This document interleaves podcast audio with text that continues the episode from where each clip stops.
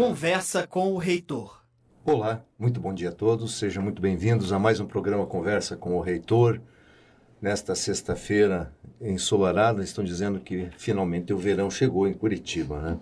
E nosso verão foi muito úmido e, e frio. E hoje nós temos um tema muito interessante que envolve duas instituições de respeito duas instituições que têm uma atuação social muito significativa e que precisamos dar todo o apoio, precisamos colaborar, precisamos participar deste processo. E temos duas convidadas especiais aqui para fazer parte do nosso programa de hoje. Então, bom dia, por favor, ah, fiquem à vontade para se apresentar primeiro e cumprimentar aí as nossas nossos ouvintes, nossas pessoas. Bom dia, bom dia Rose, bom dia professor Benhor. Muito prazer estar aqui pela primeira vez, né? Conversando sobre um tema que para a gente é nosso DNA, né, Rose? Conversar com, sobre terceiro setor, sobre organizações sociais. Bom dia para quem está nos ouvindo também. Espero que a gente traga bastante informação para o pessoal também se mobilizar para essa causa das, das organizações. Elaine, você trabalha eu trabalho no Instituto GRPCOM, né, no Grupo Arense de Comunicação. Hoje eu sou gestora RPC. de... É, a RPC é um dos veículos de um comunicação veículos, do GRPCOM, né? A gente ah. tem a Gazeta do Povo, Jornal Tribuna, Rádio 98, Rádio Sim. Mundo Livre, né? Então, a gente, o Instituto faz a, a parte uhum. social de todos esses veículos, né? Então, a gente uhum. atua hoje no terceiro setor e educação. São as duas nossas, as duas grandes áreas de atuação uhum. que a gente tem hoje aqui no, no Paraná e no Brasil, né? O, Impulso, que é o projeto que a gente vai falar hoje, e o Ler e Pensar são dois projetos nacionais. Então, a gente está em todos, todos os estados. Muito bom. E eu sou a Rose Suzuki, né? Sou gestora do Instituto IBGPEX. Uh, o Instituto IBGPEX hoje ele trabalha com a inclusão tanto de jovens e adolescentes para o mercado de trabalho e também de pessoas com deficiência. E, além disso, temos também uh, o projeto de responsabilidade social universitária, que trabalhamos em conjunto, então, com a academia e os polos, né? É, e esse projeto que foi para nós uma honra poder trabalhar junto com o pessoal da, do Instituto GRPCOM para fortalecimento do terceiro setor, que é o projeto Mobiliza, que é o nosso tema de hoje, então. Legal, sejam muito bem-vindas, né? É, Hoje eu até estava aqui anteriormente me atualizando em relação à questão das siglas, da, do, contexto. É, nós temos é, muito presente na mídia a questão das ONGs, né, as organizações não governamentais. E elas se dividem, elas têm diversas estruturas, diversos componentes, e para mim aqui já tinha uma sigla nova aqui, OSC, né? Organizações da Sociedade Civil. Né? Eu lembrava muito fortemente a questão das OCIPs, né? Organizações da Sociedade Civil de Interesse Público. Né? Uhum. Aqui já é um contexto diferente. É, informação, inclusive, que me passaram aqui, que existem no Brasil 815 mil, 815 mil uhum. organizações da sociedade civil e o Paraná tem aí é, como um, um, número expressivo de 50 mil é, dessas organizações estruturadas oficialmente, é isso? Sim, isso mesmo. Segundo dados do IPEA, né, existe lá um, no site do IPEA o mapa das organizações uhum. da sociedade civil e ele traz para nós esses números. Exatamente. Uhum. E ele traz para nós esses números que são de fato muito expressivos. As pessoas às vezes não têm ideia é, do tamanho e do impacto que uh, o terceiro setor gera no Brasil e no mundo de uma forma geral, né?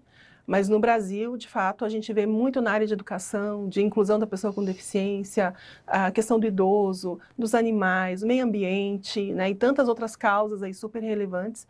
E o terceiro setor é que encabeça e que leva esses projetos adiante. E só para complementar essa questão da ONG que, que o professor mencionou, né? Por que, que não, não era legal usar o termo ONG? Porque ONG significa organização não governamental. E aí, quando uhum. você vai se, vai se vai se apresentar, você não fala que eu não sou Maria, é, eu não sou João, eu sou Elaine, né? Então, assim, uma organização não governamental poderia é quê, ser né? qualquer coisa, né? Então mudou. Time de futebol, pode uma, ser, né? né? Qualquer. Inclusive nesse, uhum. né, nesse no IPEA entra-se muitas associações é, que não são de fins é, sociais, né? Então, por exemplo, um clube de uma associação de funcionários de uma empresa, acaba entrando como uma associação, mas não tem um fim social, uhum. né? Então, a gente também tem que pensar nesse recorte, é, até, e, e, aí fica também uma... né, uma, uma questão de, de a gente ter mais dados do setor, justamente para a gente entender quais são essas sociais, né, Rose? Uhum. Porque é, se a gente for pensar em associações de trabalhadores, de classe, são, é um universo muito grande mesmo. Então, uhum. e eu, e nós, enquanto Instituto, quanto a Rose, a gente trabalha especificamente com essas associações com fins sociais. Né? Elas, uhum. elas não devem ter lucro, é, dividir os lucros né, entre, entre as, os, os, diretores, enfim, e também ter uma, um cunho social. Então, acho que é importante fazer essa, essa diferenciação também né, do uhum. setor. E com relação a, a ao, ao, ao, a importância delas, ontem mesmo recebi uma matéria que as, as, as organizações sociais representam hoje 5% do PIB. Então, assim, é uma. A gente vem crescendo, né, esse, esse número, assim, e, e quanto está sendo expressivo realmente para o nosso, nosso país, enfim, ter essa é, trabalhadores entrando na área, se engajando, né, e, e, o dinheiro realmente circulando nessa, nesse setor, né. Essa sopa de letrinha, você já, você já tá, você já caracteriza como organizações sociais. São essa, as organizações da sociedade civil, civil. com fins so sociais, com né? Fins sociais, exatamente. É, benefícios à sociedade de uma forma geral, sem fins lucrativos. Isso mesmo. É isso que caracteriza, né? É, porque aqui eu estou tentando me enquadrar na questão das siglas aqui, né? uhum. né?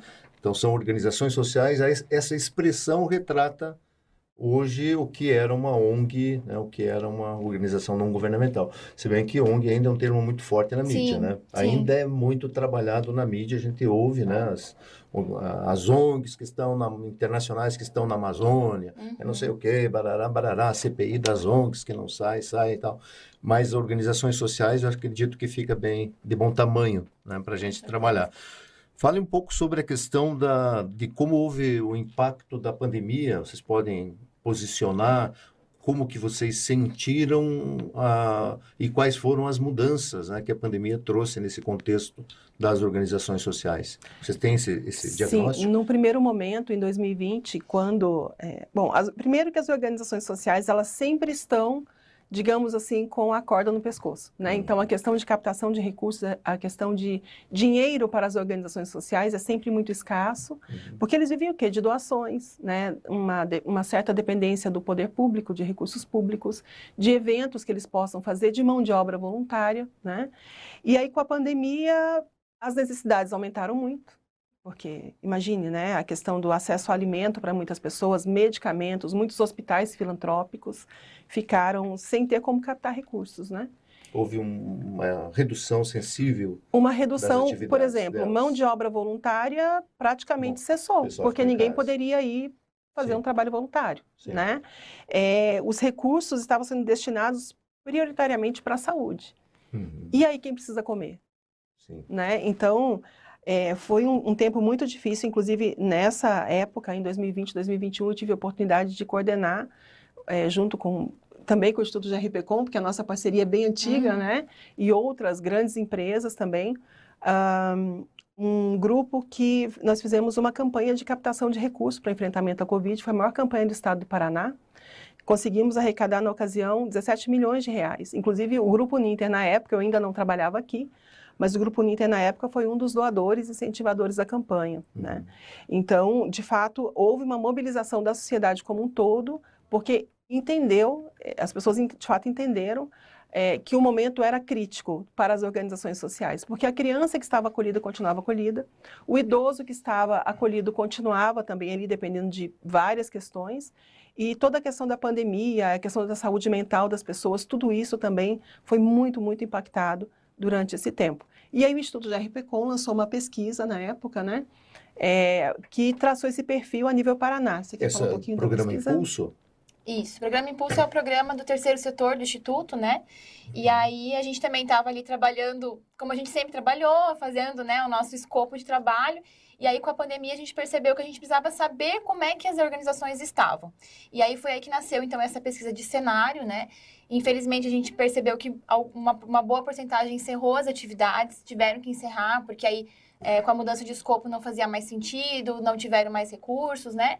É, e aí o que a gente percebeu ali, né? Que essa questão da dependência né, do poder público foi muito presente, da desistência de muitos voluntários, né, da mudança repentina do escopo, né? De uma hora para outra essa organização não poder mais receber as pessoas na instituição, mas sim ter que ir até, até as casas, levar alimento. É, o que antes trabalhava com educação agora a prioridade era a sobrevivência, né, é, alimentar e de saúde. Então, foi, assim, um, um giro 180 graus dessas, de muitas organizações e que elas aprenderam muito, né? Acho que todo mundo passou também por isso se fortalecendo, mudando aí sua forma de trabalhar. E, e né, entre, as, entre as, as, inúmeras coisas negativas, também teve, acho que, um, algumas, alguns aprendizados muito importantes para o terceiro setor, como justamente essa questão da dependência financeira. Fala né? um pouco sobre essa questão das verbas que eram, eram tinham um percentual e a pesquisa mostrou uma situação diferente, né? É. A professora, assim, eu, eu costumo falar que, as, que uma, um terceiro setor, uma instituição social, ela começa da boa vontade de uma pessoa. Né? Normalmente é uma pessoa que está passando, talvez, por uma dificuldade semelhante ao que ela está é, dando como, como ajuda ali na organização. Ela é uma pessoa do bem que quer ajudar outras pessoas. Mas não necessariamente ela tem o conhecimento para manter uma instituição. Né? Ela quer somente fazer o bem, ela quer chegar lá, abrir a instituição. Ela, ela é uma pessoa muito mobilizadora, que consegue pegar voluntários, ela consegue engajar né, pela, pela sua causa, mas aí ela acaba esquecendo que a instituição também é uma empresa que ela também precisa pensar nos recursos humanos, que ela também precisa pensar na sua gestão, que ela precisa pensar no seu orçamento. E aí as coisas vão andando e aí ela começa, né? Pede para um, pede para outro, não presta contas, acaba chegando no final do mês, entrou, às vezes, na, até na conta da pessoa física dela, né? Não tem ainda um, um, estatuto, um CNPJ, e aí a coisa começa a ficar difícil.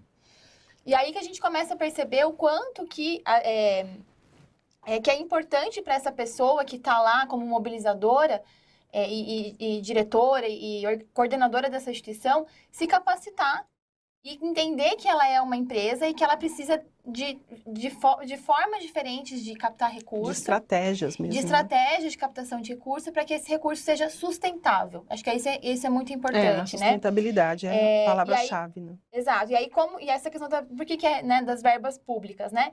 Quando você depende unicamente de uma, de uma verba, como esse caso desse índice, né, que a gente colocou aqui, 38% começaram a depender exclusivamente do poder público.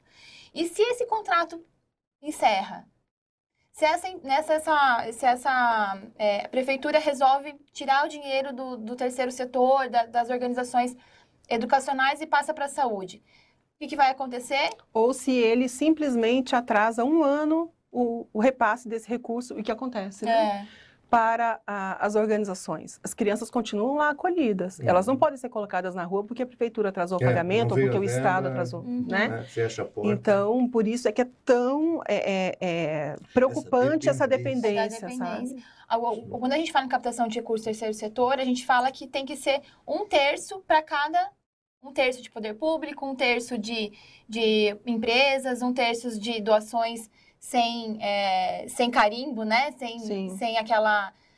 Porque tem essa de boa vontade. Ah, tem essa questão também, né, Rose? Quando uma instituição faz um convênio com uma com um edital, né, com, uma, com uma, uma, prefeitura, a verba vem carimbada. Então, assim, a prefeitura entrega lá 50 mil reais para pagamento. É. Se para... você coloca no seu plano de trabalho que você vai comprar caneta, você só pode comprar caneta. Uhum. Se você coloca que você vai pagar a gasolina, você pode pagar a gasolina, mas você não pode comprar um carro. Entendeu? Sim, sim, é. então é, é, é ou, carro, ou tam, é. nada, é. né? Uhum. Então a gente chama isso de dinheiro carimbado, uhum. né?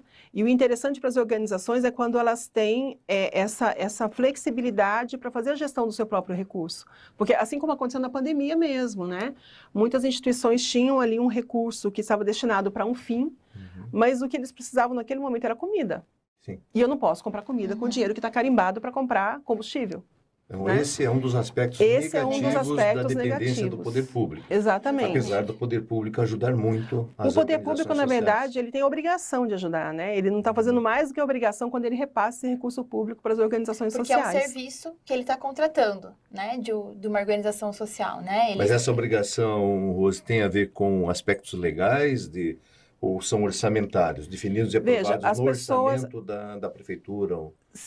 é, existem as duas formas. As políticas públicas são desenhadas, elas têm que ser executadas. São escritas, né? E elas têm que ser executadas. Um plano de um plano um de, plano de governo, um plano governo, de trabalho aprovado, do governo aprovado. Aí sai um orçamento específico. Isso. Então, por exemplo, a questão do acolhimento de crianças, né? Hum. Qual é Quais são as políticas é públicas é que nós temos? Isso, as políticas públicas que nós temos que falam a respeito das crianças e adolescentes em Curitiba, por exemplo. Né? Uhum. Então, ele, o governo tem, a prefeitura, o Estado tem a obrigação, então, de manter, de fazer com que as políticas públicas sejam efetivas. Uhum. E como é que ela vai fazer? Né? Ela não pode aumentar a máquina governamental, então ela vai depender da organização social para que isso aconteça. Isso acontece muito na educação, né, no acolhimento de uma forma uhum. geral, meio ambiente também, a gente tem visto um crescimento uhum. né, dessas questões de políticas públicas sendo ali resolvidas por organizações sociais também. Então, é, é, é aí uma interdependência, né, é muito importante, mas a gente sempre fala, tudo bem que seja um terço de cada uma das fontes, ou você pode ter até mais fontes de recurso, é. mas a ideia é que quanto menor for a sua dependência do poder público, mais livre a organização vai ser para melhorar as suas estratégias e aplicar uhum. o recurso de forma mais dinâmica. Né? Vamos falar aí dessa parceria entre o IBGPEX e a GRPCom e a Fundação Parque Tecnológico de Itaipu, uh, do projeto Mobiliza. Quem começa falando sobre Mobiliza? Uhum. Pode. Bem, começou, na verdade, com uma... Acho que a Rose, né, e a, e a Gabi, né, estavam quem é a Gabi? A Gabi. É a superintendente do Instituto GRPcom. É, né? Ana Gabriela, né? Mas Ana, a gente chama é. de Gabi. Ela porque... nunca mais vai ser Ana Gabriela, ela é Gabi para sempre agora. É. E aí a gente começou a pensar, né? Acho que a Rose começou e a Gabi pensaram nessa questão de mentorar, porque uma coisa também é a organização vir para uma palestra, vir para uma capacitação e outra coisa quando ela está lá no dia a dia da, da instituição, né? Então, assim, a teoria ela é necessária, mas a prática é o que faz acontecer, né? Uhum. E aí nós temos muitos mentores no mercado, mas a gente descobriu, né, Rose, que não existia mentores voltados para o terceiro setor. É. Né? Tinha essa deficiência, né? Isso. né? Essa Quem é esse pessoal que está aparecendo aí? Esse pessoal que está aparecendo ali é do grupo de mentores, né? Isso. É o grupo de mentores que foi formado por nós. Então, o que, que acontece? Quantas pessoas, mais ou menos? 60 mentores foram formados. O primeiro banco é, de mentores especializados no terceiro setor do Brasil. Nós formamos em parceria. Inclusive, é, tem esse vídeo que vocês produziram que acho que seria interessante liberar agora, para que depois nós possamos trabalhar em claro. as, as informações. Uhum. Sim oriundas dele. Por favor, Arthur, libera aí o vídeo. Quando duas ou mais pessoas se conectam e se mobilizam, tendo um propósito em comum, muita coisa boa pode acontecer. Com o projeto Mobiliza foi assim. Instituto GRPcom, Instituto IBGPEX e Fundação PTI se uniram com a missão de apoiar as organizações do terceiro setor em seus principais desafios. Mas a mobilização não parou por aí. Mais de 20 organizações da sociedade civil, 50 mentores e 15 professores voluntários também se uniram nessa causa. E como essas conexões são valiosas!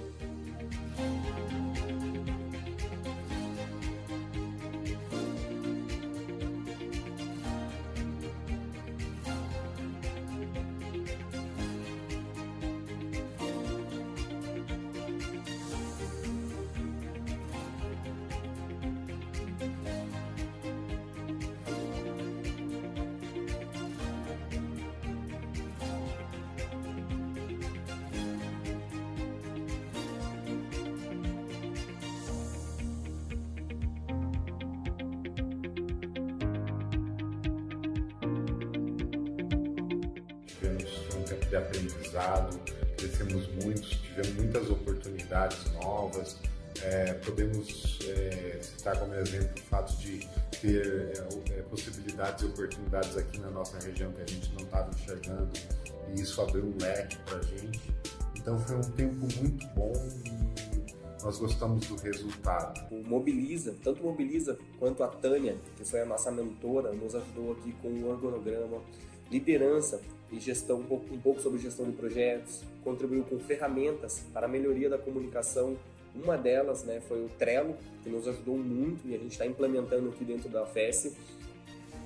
É, a Tânia também trouxe novos doadores, um olhar de fora, um novo olhar para a festa, um olhar do todo Então isso contribuiu muito, muito para a gente ver pequenos detalhes assim que estavam faltando, tanto nas mídias sociais quanto na parte de comunicação aqui da FES. Foi um aprendizado prático, porque teve a troca de ideias entre OSC, o Instituto também. Foi muito importante ter o Mobiliza com a gente, porque é uma forma de crescimento. Então foi legal a gente poder conhecer esse outro lado, essa outra visão e ter esse apoio, saber que a gente tem esse apoio.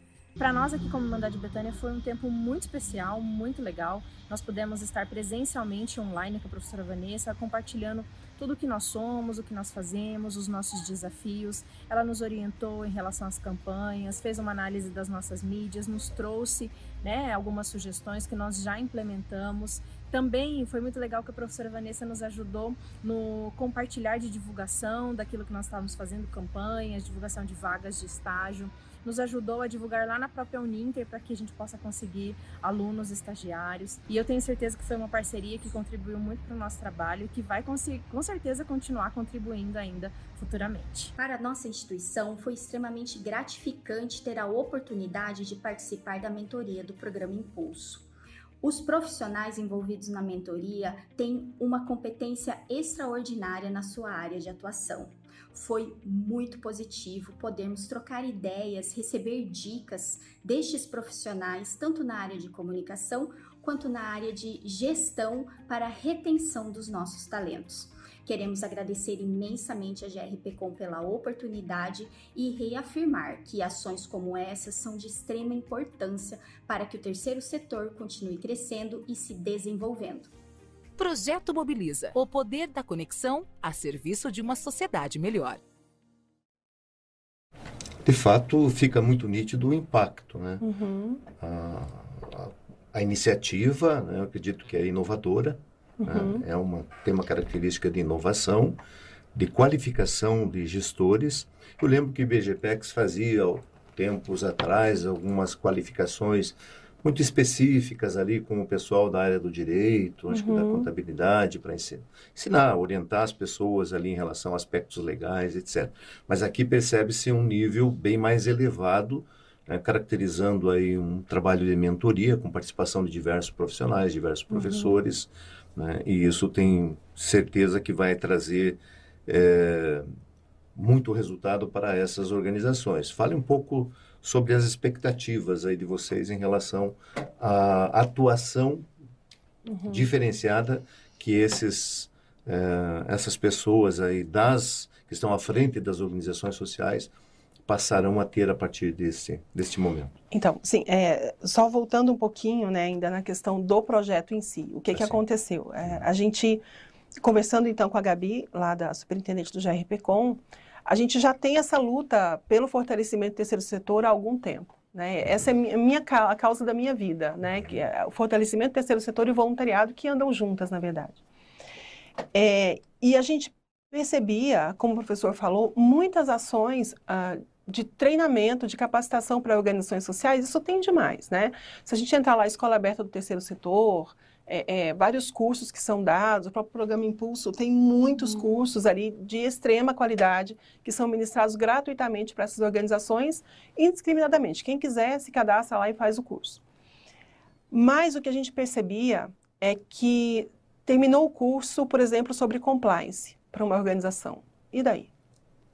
Né? Ela sai dali com muitas ideias, muitas dúvidas, na, mas a aplicação prática fica comprometida, porque no dia a dia ela acaba se envolvendo com as questões da ponta do atendimento e essas questões acabam ficando esquecidas. Por isso a mentoria. Né? E aí nós olhamos então para as empresas onde nós estamos trabalhando e falamos, e se os nossos gestores das empresas, nossos colaboradores ali, pudessem ser então os mentores dessas organizações sociais? Esse é um sonho antigo, porque a gente sabe que, como a Elaine falou, é, as organizações, elas, elas iniciam por uma boa vontade. Então, aqui, nós três podemos agora abrir uma organização social para cuidar de crianças. Vamos lá, registramos o estatuto e temos a nossa organização. Isso acontece, é muito comum e às vezes as pessoas não têm noção, dimensão de onde isso vai levar. Né? E elas se envolvem com a operação, com a operação e estratégia fica em último plano porque não dá tempo. É, então, conhecendo todo esse, esse panorama, conhecendo todo essa, esse problema das organizações, da falta de gestão, a gente entende por que, que elas não conseguem captar recursos. né? Porque a organização social, ela não tem fins lucrativos, mas não tem fins de prejuízo também, uhum. né? Então ela precisa de fato conseguir se manter e buscar recursos. E como é que a gente, uma empresa normal, né? Se você tem um produto para vender, para você vender esse produto, o que é necessário? Estratégia e comunicação, basicamente. Uma estratégia bem desenhada e a comunicação. E foi isso que nós levamos então para essas organizações sociais, conhecimento nessas duas áreas. Então pense que a união é, de uma instituição de ensino tão é, importante como o Grupo Ninter, né? na pessoa, então, do, do Instituto IBGPEX, e do maior grupo de comunicação do Estado do Paraná, oferecendo para essas organizações conhecimento e depois um acompanhamento com esses mentores, que eram também os gestores dessas organizações, é, isso foi muito poderoso, foi de fato transformador. Né? Tivemos professores que são doutores e pós-doutores ali, falando sobre estratégia, né, é, para uma organização social que tem ali quatro Explique colaboradores. Um como né? aconteceu esse processo? Edital. Isso, então, edital é, para, para a, aquela pessoa que gostaria de ser, então, o mentor dentro desse projeto, nós abrimos um chamado público uhum. e quem tinha interesse se inscreveu para fazer esse curso. Tivemos mentores de outros estados que participaram ah, online, a gente fez Tivemos, a transmissão. É, né? Fizemos nas salas telepresenciais lá da Uninter, né? E foi muito interessante, professor. E era um porque... trabalho voluntário também. Voluntário. Voluntário, tudo voluntário. Um né? sábado inteiro, uma sexta Uma sexta-feira das... certificado, pelo menos? Sim, vai ser entregue hoje, hoje certificado. Hoje é o dia tá do... Porque foi um, um, uma formação teórica e prática. Hum. Então, nós só vamos entregar o certificado para eles agora que eles finalizaram essa, esse percurso Como da prática. Assim, esse processo? Abrimos esse chamamento público, então, para quem quisesse ser mentor do terceiro setor. Claro que demos ali preferência para colaboradores do Grupo Ninter e também do Grupo GRPcom. Uhum. É, e também do Parque Tecnológico do Itaipu. Né? Então, Sim. quem quis ali se inscreveu e ah, para fazer o curso conosco. PTI, né? PTI, Parque Fundação Parque Tecnológico do Itaipu. É, uma vez inscritos, nós fizemos uma seleção né? E selecionamos, na ocasião, 60, mais ou menos 60 pessoas ali que foram convidadas, então, a participar do curso com a gente. E nós estávamos muito preocupados, porque era um, um conteúdo muito denso, né? Quem vai trazer esse conteúdo, né? E aí nós conversamos, então, com o pessoal da Fundação Parque Tecnológico de Itaipu, porque eles têm muita experiência nessa questão de inovação, eles já formam mentores para startups, né? Então, eles têm toda, todo o conhecimento para isso. E o Eduardo veio, então, com a equipe lá do PTI para dar esse curso aqui. Ele veio para Curitiba, fizemos ao vivo ali nas salas telepresenciais e foi transmitido para outras pessoas de outros estados também que se inscreveram. Tínhamos Bahia, Mato Grosso, Brasília, né? Pessoas ali que se interessam. São Paulo. essa qualificação? Essa qualificação, ela foi é, de sexta-feira, duas da tarde, foram 16 horas de formação. Até as no, quase nove da noite, e no sábado de manhã, oito e meia, estava todo mundo lá, até seis horas da tarde. Olha, e quando terminou, as pessoas ficaram, porque estava todo mundo tão imerso naquele. Uhum. E formou um grupo, um network muito interessante. O retorno maior que a gente teve foi que é, para esses mentores. Inclusive, a, a, gestora de gestão de pessoas lá do grupo GRPcom participou, uhum. fez o curso, fez muitos elogios, e ela dizia na ocasião que para ela foi importante, porque ela sempre quis fazer um trabalho voluntário, e essa foi a forma que ela entendeu que ela poderia contribuir, mas para a carreira dela também como gestora de gestão de pessoas, agora ela é uma mentora, né? Ela tem a técnica da mentoria ali que ela pode aplicar, né? Assim como professores também da Uninter e colaboradores da Uninter, o próprio Cristiano também, é, que é o nosso coordenador de gestão de pessoas da Uninter, também uhum. fez o curso, também gostou bastante. Então tá, temos o grupo de mentores preparados, abrimos o edital então para que as organizações se inscrevessem. Tivemos, eu tenho um número de 63 organizações inscritas ali, é, querendo participar então desse curso com a mentoria posterior. É, selecionamos 21 organizações que concluíram de fato o curso conosco. Mais de uma pessoa por organização? Duas pessoas por Duas. organização. Importante porque pode acontecer várias Sim. coisas nesse trajeto, é um projeto longo, né? Então tínhamos duas pessoas de cada organização. E aí passamos para uma entrevista, né, professor? Porque aí, assim, uma coisa também é o que elas colocam lá na inscrição, Sim. né? E aí a que a gente pré-selecionou, aí depois fizemos uma, uma, uma força-tarefa para entrevistar essas organizações, para entender se, se uma mentoria seria importante, necessária para aquela organização naquele momento. Algumas, infelizmente, não se enquadravam ali, porque a pessoa que estava representando não tinha poder de decisão, por exemplo, para uma mudança de uhum. estratégia, porque poderia acontecer, né? Uhum. Desse mentor identificar ali que não, que teria que se mudar coisas importantes e aí ele não teria poder sobre, a diretoria talvez não estaria é, apoiando essa participação. A gente sabia que coisas importantes sairiam né, desse, desse resultado. E aí te, teríamos que ter diretoria, presidentes é, apoiando essas possíveis mudanças. Então a gente identificou algumas que não estavam com, essa, com esse perfil e aí ficamos com, com 21. Exatamente. E foram até o fim, durante o mês de agosto foi muito intenso. Em julho nós fomos os mentores, em agosto, durante todo o mês de agosto, fizemos então os encontros com as organizações. 11 cidades do estado do Paraná foram representadas, 11 municípios, vieram para Curitiba para a abertura do projeto, que foi lá na RPC, uhum. né, conheceram o RPC, fizeram festa, tiraram foto nos cenários, lá foi bem interessante. É, e tiveram uma formação muito sólida em comunicação, estratégia, inclusive a pessoa que fez aquela transição da Gazeta do Povo para online, né? Como é que é o nome que ela, ela ela deu uma aula também para eles, os diretores da TV uhum. também deram aula ali, as pessoas do marketing do grupo de RPCom deram aula. Então, imagine, né? É, é um conhecimento prático ali que eles levaram para as organizações e eles puderam aplicar depois com acompanhamento. Né? Uhum. Alguns desses professores lá da RPC, do GRPcom, é, também depois se tornaram mentores e puderam acompanhar algumas organizações.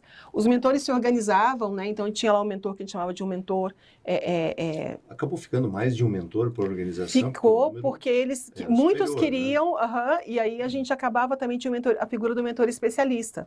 Então, por exemplo, eu entendo de estratégia, Elaine entende de comunicação. Então, eu vou falar sobre estratégia para a organização, mas eu vejo que o problema deles é a comunicação. Então, chama a Elaine. A gente foi aprendendo também, né, é, né, Rose? Foi, no... foi a primeira vez, né? Foi inédito em todos os sentidos todos também para gente. Uhum. Então, a gente tinha uma imagem. No começo, a gente pensava, não, a gente vai conectar o mentor com a organização e vai dar certo. Uhum. E aí, a gente começou, a gente pegou o currículo dos mentores, e aí muitos mentores eram, especi... eram especialistas em algumas coisas, assim, né? Comunicação, jurídico, finanças. finanças. E a gente falou, bom, bom, vamos fazer um banco de, de mentores especialistas, então, né? Vamos é, conectar ali os, os, mentores que têm mais a visão mais geral, né, com as organizações, e se ele precisar, ele aciona, então, os especialistas. Porque é, também essa é a questão da mentoria, né? O mentor não vai lá para resolver o problema, né, Rose? Ele Sim. vai lá para ajudar a organização a entender qual é o problema Pensar e sobre, buscar né? soluções uhum. sobre. Né? Então, a gente determinou em edital que seriam 10 horas de mentoria, que poderia ser dividido aí em 10 encontros, é, em 20 encontros de meia hora, né? Cada um, a, o mecanismo deles era individual ali e único. E aí a gente até se surpreendeu que muitos mentores passaram de 10 horas, muitos mentores continuam sendo voluntários nas organizações porque realmente abraçaram a causa, trouxeram outras pessoas do networking deles para fazer também, né, voluntariado na Sim. organização. Então, realmente, assim, o, o a conexão aconteceu, né? A gente viu no vídeo ali sobre conexão e acho que essa é uma, um grande aprendizado, né, Rose? Que teve Sim. várias conexões surgindo a partir dessa, dessa primeira, né, entre o mentor e mentorado que a gente pôde proporcionar. É, e essa parceria vai longe agora, né? Porque esses mentores, muitos deles, não vão abandonar as organizações. Tá, mas como é que né? aconteceu esse fluxo, então? Você falou, citou agosto, e esse processo aconteceu, veio acontecendo Agosto eles tiveram a... Isso, eles tiveram as aulas, a formação. Uhum. Né? Tá. Trouxemos é, professores do mercado, né? Alguns do mercado, alguns aqui da Uninter também. O professor uhum. Eliseu deu aula, o Fernando, a Elaine, o próprio Moacir, que é presidente do IBGPEX, uhum. deu uma aula uhum. sobre prestação de contas, né? Uhum. Na, na, questão da contabilidade ali. Então, é, ele é da área financeira. Ele também. é da área financeira, então é, é, foi muito interessante. Finalizado, então, essa parte de formação, né? Ah, que funcionou como um nivelamento ali de conhecimento para essas áreas, até para elas identificarem quais eram os, os gargalos aí que elas tinham nas organizações, nós então passamos para que os mentores pudessem atuar. E aí eram encontros, os mentores encontravam com suas organizações ali. Eles se gerenciavam essa... Se organizavam, a gente só pedia um acompanhamento para saber está acontecendo, não está conhecendo. Apresentava algum tipo de relatório, Isso, de informações a vocês é preciso de ajuda nesse assunto, porque eu não entendo de finanças, então tá. chama, sabe? Uhum. A gente fazia esse acompanhamento durante todo o tempo. Muitos aconteceram online, né? Porque ó, nós tivemos organizações do interior do estado, então, o pessoal de Cambé, né? O mentor deles era aqui de Curitiba, então, virtual. Uhum. Tivemos, acho que o mentor de São Paulo, que também né, que, que participou. Então, foi bem diversificado, assim, né? A, a essa, uhum. Esse trabalho deles, né? Sim, sim.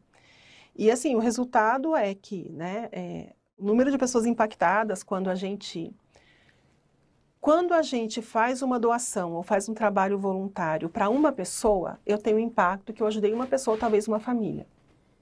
Agora, quando eu consigo fazer um projeto e articular para fortalecer o terceiro setor, são milhões de pessoas impactadas. Uhum. Né?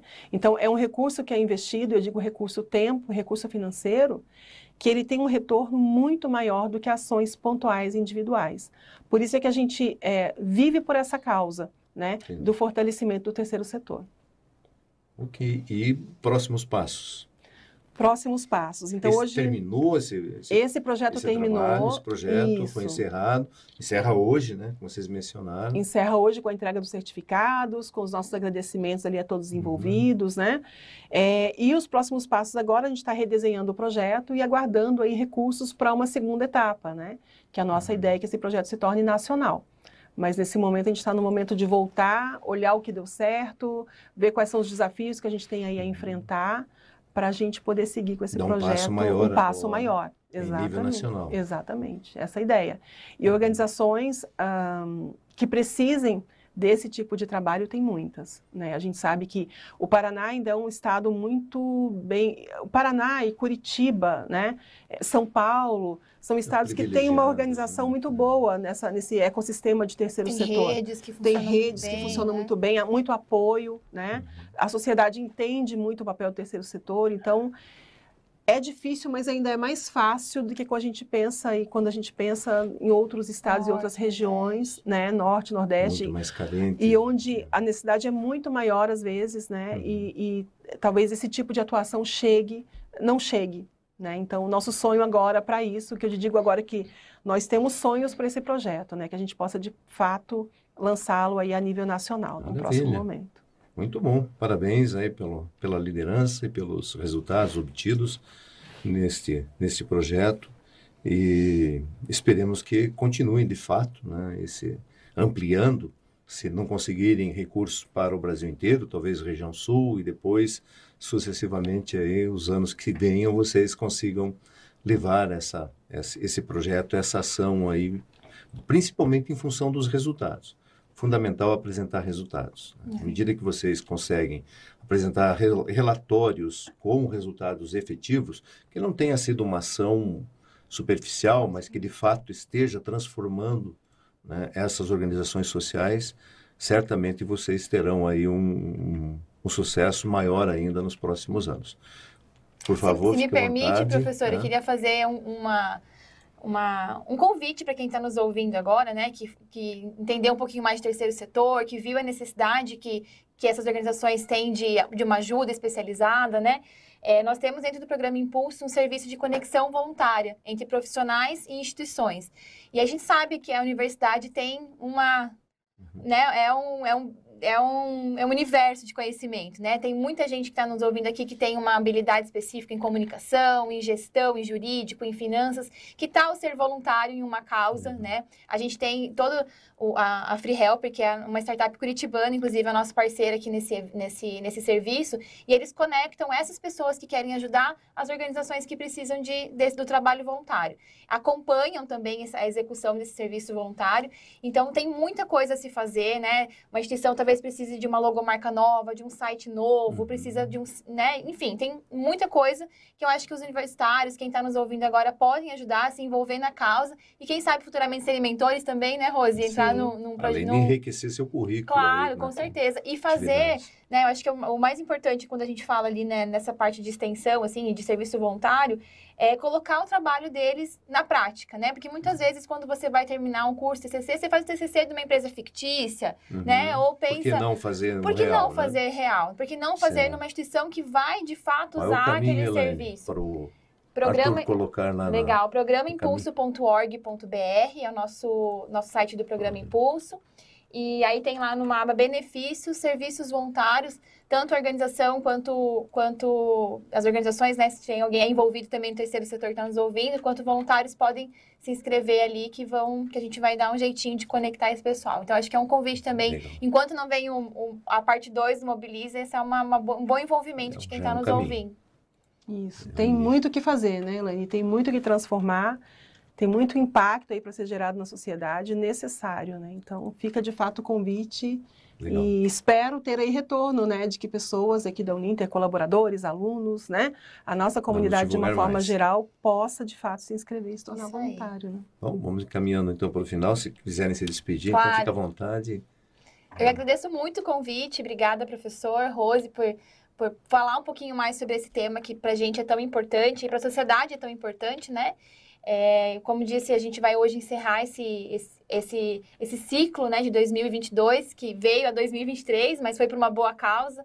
E a gente está muito feliz com os resultados. Eu acho que quando a gente ouve os depoimentos dos mentores e das organizações, a gente vê que a gente fez um bom, um bom trabalho, né? Deu trabalho, deu, mas o trabalho sempre é, é muito compensador quando a gente uhum. ouve né, os resultados alcançados, o quanto que ajudou lá na ponta aquela instituição a melhorar a, o, seu, o seu trabalho, a qualidade do seu atendimento. Eu acho que isso não tem preço, né? Não tem como a gente não se emocionar uhum. ao ouvir. Então, eu fico muito feliz em estar envolvida, em ser gestora do Programa Impulso, em poder ajudar de alguma forma a sociedade. É, eu quero agradecer o convite, claro, uma honra estar aqui hoje pela manhã falando de um assunto que é a minha vida, né, que é a minha causa. É, e dizer para as pessoas, né, de fato, o trabalho voluntário ele é transformador. Né? Ele transforma quem recebe, isso fica muito claro no depoimento desses mentores, né? Uhum. Que foram meio sem muita pretensão e acabaram sendo muito impactados, né? Ninguém sai da mesma forma que entrou de um trabalho voluntário. E além de desenvolver competências importantíssimas hoje para o mercado de trabalho, né? Então, é, dizer que nós estamos à disposição, o IBGPEX totalmente à disposição para que, se alguém tiver alguma dúvida, quiser falar com a gente, atendimento, arroba, atendimento arroba uninter, com, manda um e-mail lá para a gente e a gente vai ter o maior prazer em esclarecer, em tirar as dúvidas, em mandar, encaminhar aí os nossos é, conteúdos para que as pessoas possam conhecer um pouco mais. Acho que no linter.com, lá embaixo, na página, tem o link também para o IBGPEX. Tem o link né? para o IBGPEX. Uhum. pessoas não lembrarem da, Sim. de todo o endereço, né, no link da linter.com, vocês conseguem, conseguem entrar as pessoas conseguem acessar. Bom, só nos resta parabenizar, então, eh, Elaine e Rose, pelo trabalho que vocês desenvolveram por esse projeto é, eu posso garantir que eu acreditei nesse projeto desde o início, né, quando vocês apresentaram o, o, projeto, pelo envolvimento, pela qualidade né, das instituições que estavam participando em conjunto conosco.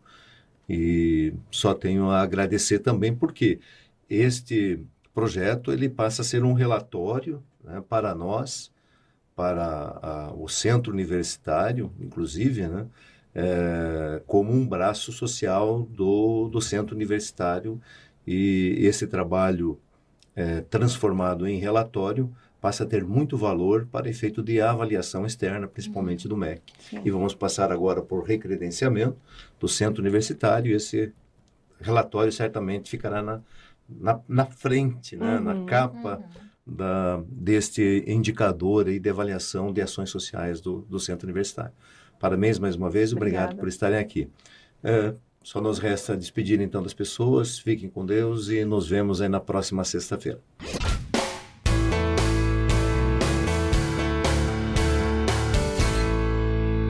Conversa com o reitor.